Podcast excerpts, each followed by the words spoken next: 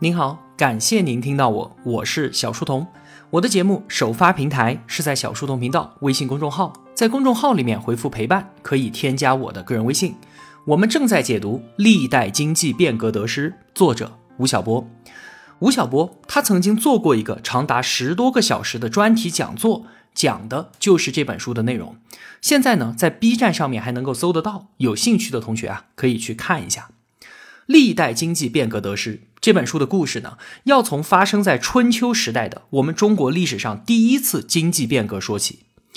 在春秋之前啊，人们只有天下观而没有国家观念。为什么？因为全天下就只有一个国家嘛。周天子封疆列土，分封了一千多个诸侯国。周代八百年，我们中国封建社会稳定完好的只发生在前面的三百年，史称西周。公元七七幺年。周幽王烽火戏诸侯，千金一笑失天下。虽然啊，这是一个杜撰的故事，但是结果都是一样的，就是周幽王已经没有办法号令诸侯了，被入侵的犬戎杀死，西周终结。随后呢，周平王迁都洛邑，东周开始。而东周又分为两个时代，前三百年呢叫做春秋，后两百年叫做战国。前面西周的时候啊，礼乐征伐都是周天子说了算的。礼乐什么意思？并不是说礼貌音乐，礼是国家政治法统，乐是国家大型祭祀活动，征伐就是带兵打仗。那么到了东周，周天子的权威沦落了，礼乐和征伐这三件大事儿，他说了都不算了。那么谁说了算呢？就是各诸侯国的国君，国家的观念开始出现。所以啊，孔子他老人家说：“天下无道，礼乐征伐自诸侯出。”这就叫做礼崩乐坏。春秋时代，上千个诸侯国就开始相互吞并，争富求强成为了当时新时代的主题，变革也就由此发生。可以说啊，所谓的国家就是血腥竞争的产物。春秋五霸第一霸叫做齐桓公。齐国之所以有如此的殊荣，正是因为我们要说的这一场经济大变革。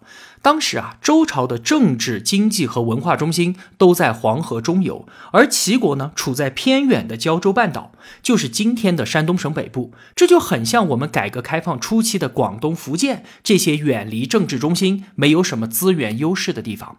但是弱者从来都是改革的发动机。观念的优先比资源的优先要更加的重要，这从我们历史上第一次改革就呈现出了这一个鲜明的特点。齐桓公并不是一个有远大志向的君主，他说自己有三好：好色、好吃、好甜，就是好打猎。他把改革的事情呢，全部交给了自己的宰相管仲。管仲这个人呢，也很有意思。首先啊，他是一个失败的商人，曾经三次做生意都失败了，叫做三辱于世。辱就是羞辱的辱，打仗的时候呢，还当过逃兵，而且他还有严重的道德缺陷。这怎么说呢？当年齐国江小白上位之前，他跟他的哥哥公子纠争夺王位，管仲是这个公子纠的老师。夺嫡的时候呢，管仲还曾经用弓箭差一点就射死了江小白。后来呢，公子纠失败了，江小白登基。古代的道德观念认为啊，好男不是二主。你家主子失败了，你竟然又跑去效忠曾经的敌人江小白，这不就是道德上有明显的瑕疵吗？而这位江小白就是后来的齐桓公，他就任命曾经差一点就杀掉自己的管仲为宰相。中国历史上的第一场，也许是最成功的一场经济大变革，就是这样由一位三好先生和一位失败的商人共同发动的。管仲变法干了这么几件大事儿。第一件就是士农工商四民分业，他把整个国家的国民分成了军事、农民、工匠和商人四个阶级。然后呢，各阶级的人你们都住一块儿，军人和军人住一起，工匠和工匠住在一起。这样的好处呢是大家都在一块儿，方便交流经验，提高技术，同时呢使得民众安于本业，周围的人都是干这个的，就不会见异思迁。再有，孩子在这样的环境当中长大，你的爸爸、叔叔、伯伯都是干这个的，那么从小耳濡目染，自然就能够熟练的掌握专业技能。专业分工、子承父业的这个制度啊，就让齐国的制造业快速发展，领先于其他国家。齐国的高档丝织品大量的畅销各诸侯国，以至于当时有句话叫做“天下之人，冠带衣履，皆养其地”。齐国的丝织品就是当时的香奈儿，当时的路易威登，风靡天下。这种细致化的分工和世代相传的制度安排，比欧洲早了一千年，这是我们中国早期文明领先于世界的重要原因之一。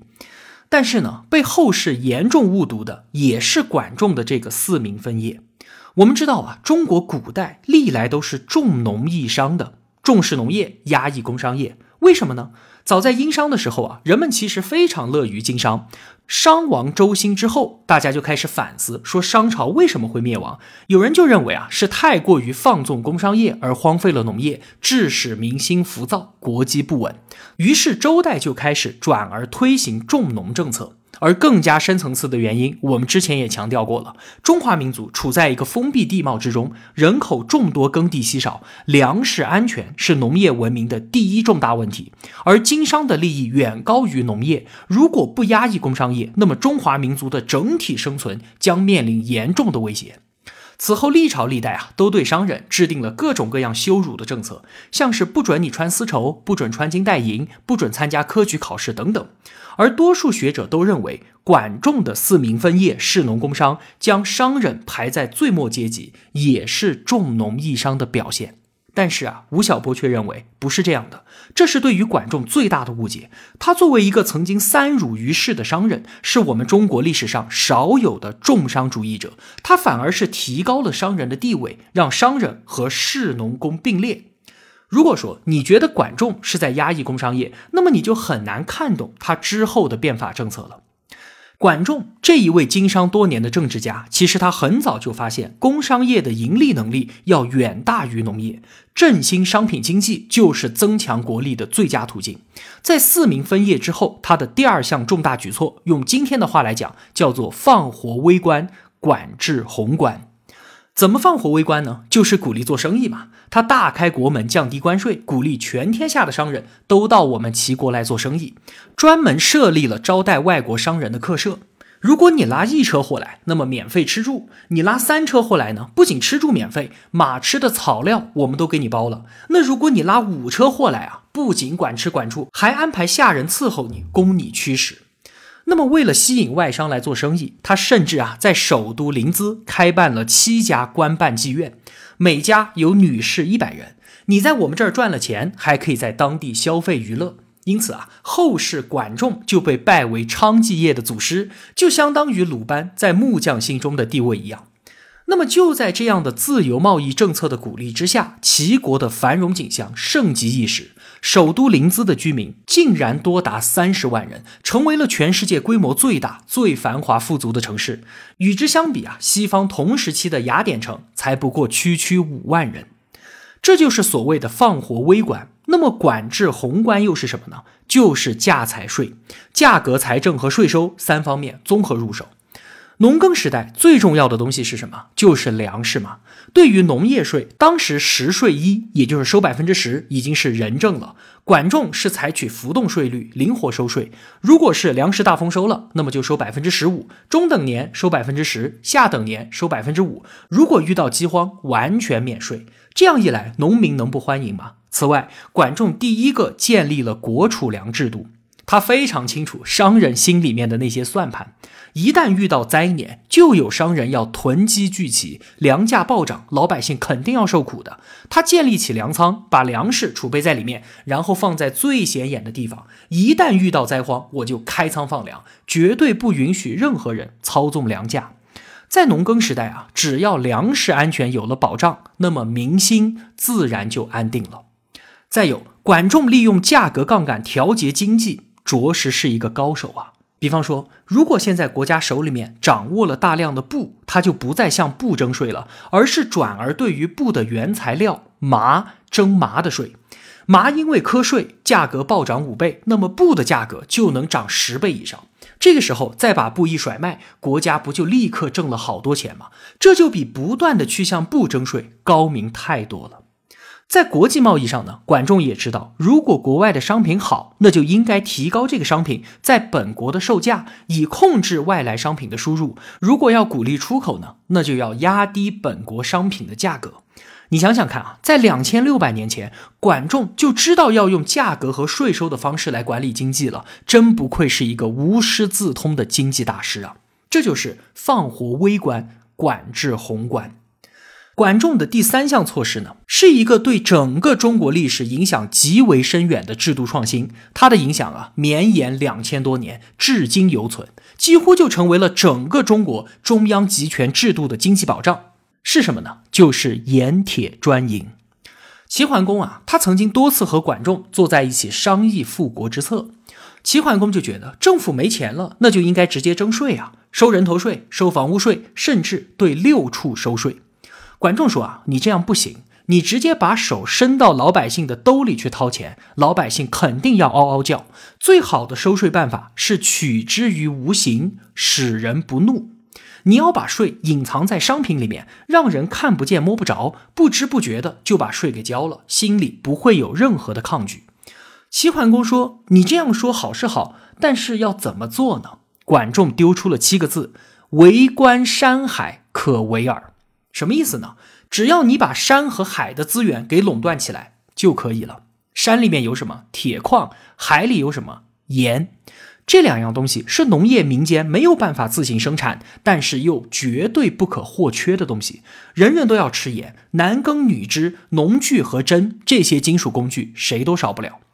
管仲接着就说：“你想要征人头税，就算有一千万人口的大国，能征的也就一百多万户，每户每年你征三十钱，也没有多少钱，但人人都会骂你是暴君。只要我们把盐铁给管起来了，每根针我加一钱，每斗盐我加一钱，这样收上来的钱远远超过人头税，而且百姓一点感觉都不会有。”随后呢，齐国就把山海给围了起来，严厉的强调了国家的垄断权。谁胆敢自行上山开采，抓到了就问你哪只脚先进去的，左脚进去砍左脚，右脚进去砍右脚。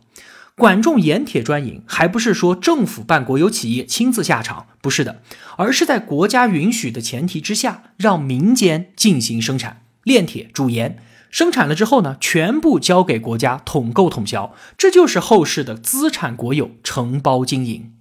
从此啊，在税负这个层面上，中国和西方国家出现了根本性的不同。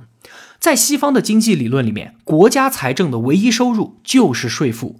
西方的法治意识里面啊，从来都强调公民纳税人的角色，税收是公民和政府之间的契约啊。我交税，我要享有公民的权利。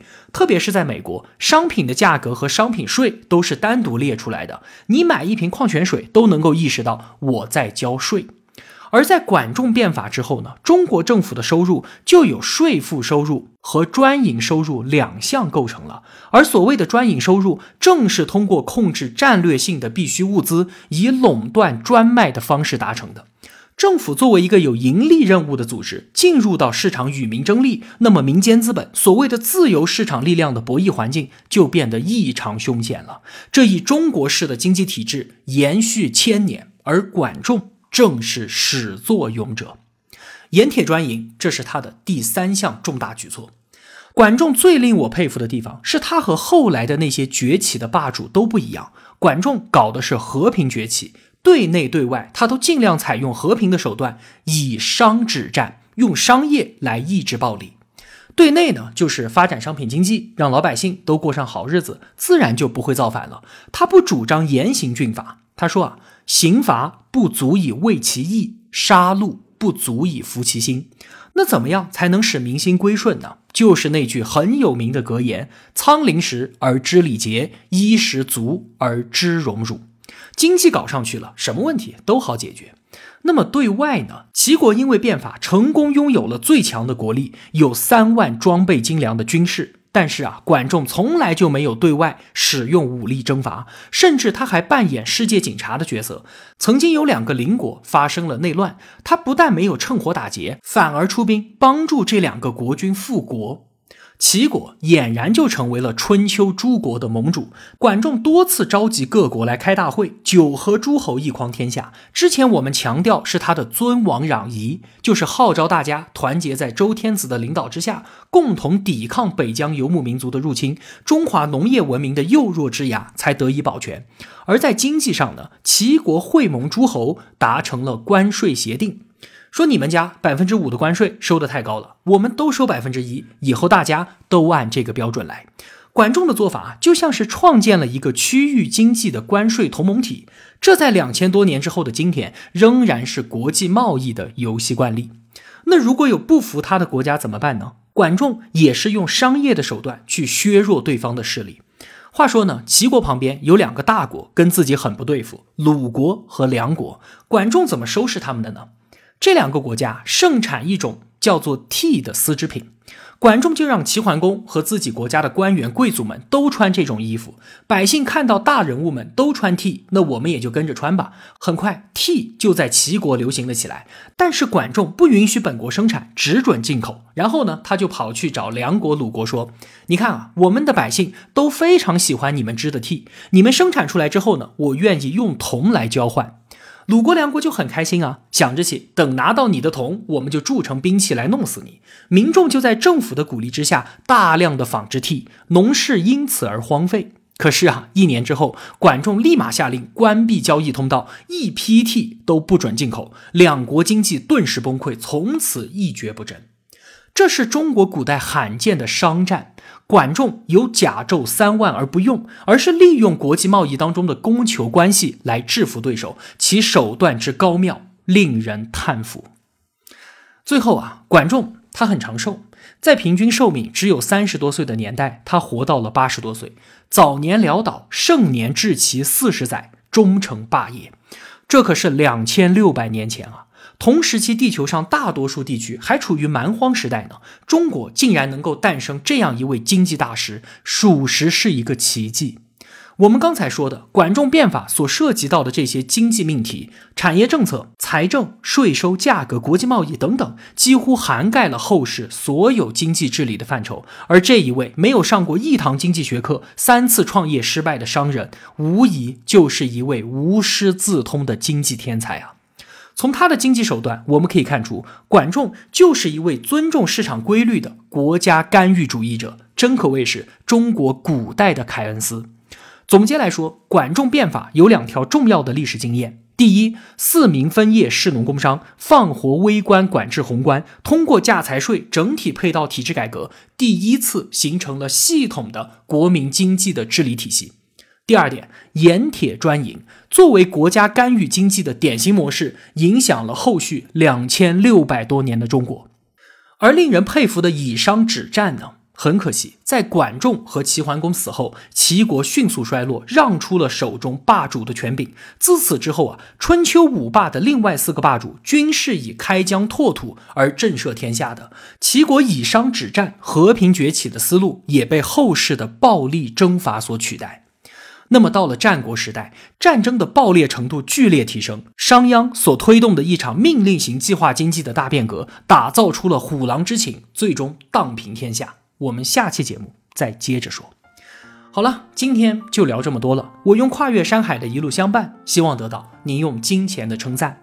小店里上了新的商品，愿生活中所有的美好都不被辜负。小店期待您的光临。我是小书童，我在小书童频道与您不见不散。